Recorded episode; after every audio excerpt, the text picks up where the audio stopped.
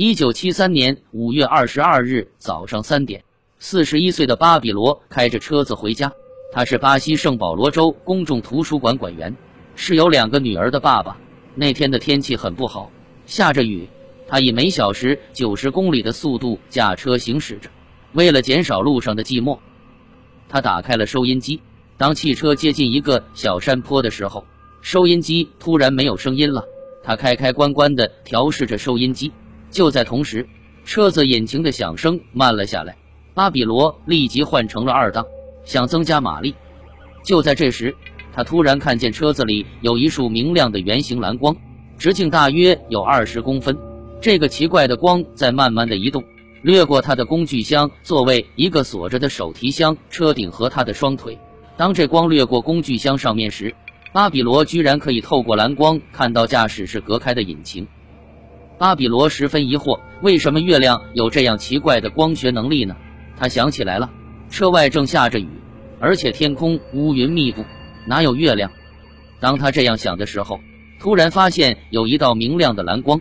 从他正要上去的山岗照向他，光源看来迅速的接近他，越来越明亮。他以为是一辆货车正在迎面驶来，赶紧把车子开到路旁，开亮车灯，以免相撞。然而，这辆货车却不顾一切的继续向他接近。为防止意外，他急忙摘下眼镜，俯身在车子里，双手抱住了头。他这样在车子里待了一会儿，发觉这辆货车并没有经过，就爬了起来。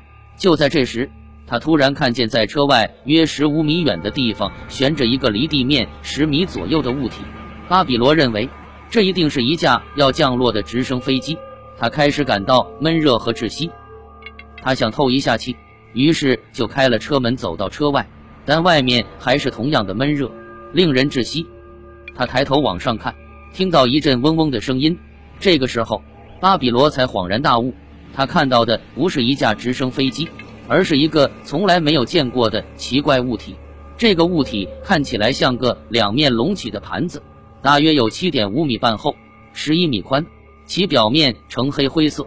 巴比罗无法更详细的看清楚它。盘子的内部异常明亮，但却看不到光源。巴比罗仍然感到闷热和窒息。他发现有一个透明的布幕慢慢的由右至左，把物体包围了起来。当完全包住后，闷热和缺乏空气的感觉消失。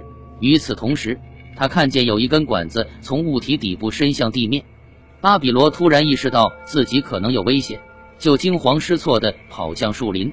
他急急地奔跑着，足足跑了三十米远。这时，他觉得有东西在抓他的背，像有个橡皮套束围困着他。他奋力挥动着手臂，竭力想挣脱抓着他的东西，但背后并没有什么东西。巴比罗转过身来，看到背后的车子，那个奇怪的物体还在。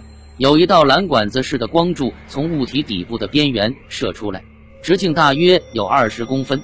当这道蓝光碰到他的车子时，怪事发生了，他能看到引擎、座椅和整个车子的内部。他绞尽脑汁也无法理解所看到的现象。由于心情的极度紧张，他昏倒了。一小时后。有两个年轻人驾车从那里经过，发现巴比罗脸朝下趴在雨地里，他的车子开着前灯，右前门敞开着，想到可能是谋杀案。这两个年轻人赶到警察局，报告了他们的发现。警察到达现场，发现巴比罗仍然无知觉地躺在雨里。他们发现一张巴西北部公路地图落在车前地上，在车内，巴比罗的手提箱被打开。里面的支票、相片、公文等散落在整个车内。巴比罗身上没有任何伤痕。他们把他翻过身来，巴比罗才逐渐苏醒。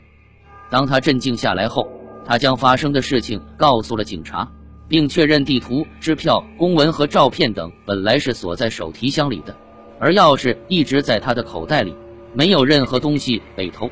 他的车子也完好无损。当天下午，巴比罗在医院时。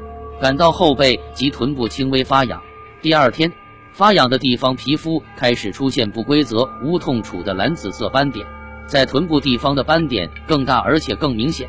不久，这些斑点变成黄色，很像淤伤。医学博士在进行了认真的检查之后，肯定巴比罗的心理状态和环境适应力都很正常。经过一系列的化验和分析，在斑点上找不到任何异物，脑电图也很正常。后来，两个催眠组织对巴比罗进行了催眠实验，让他在催眠状态下叙述发生的事情。实验的结果肯定了这个奇怪事件的真实性。看来宇宙人对人类并没有什么恶意，而是像人类一样，具有探知一切的好奇心。他们掌握的一些手段，如透视的蓝光，是人类所没有掌握的。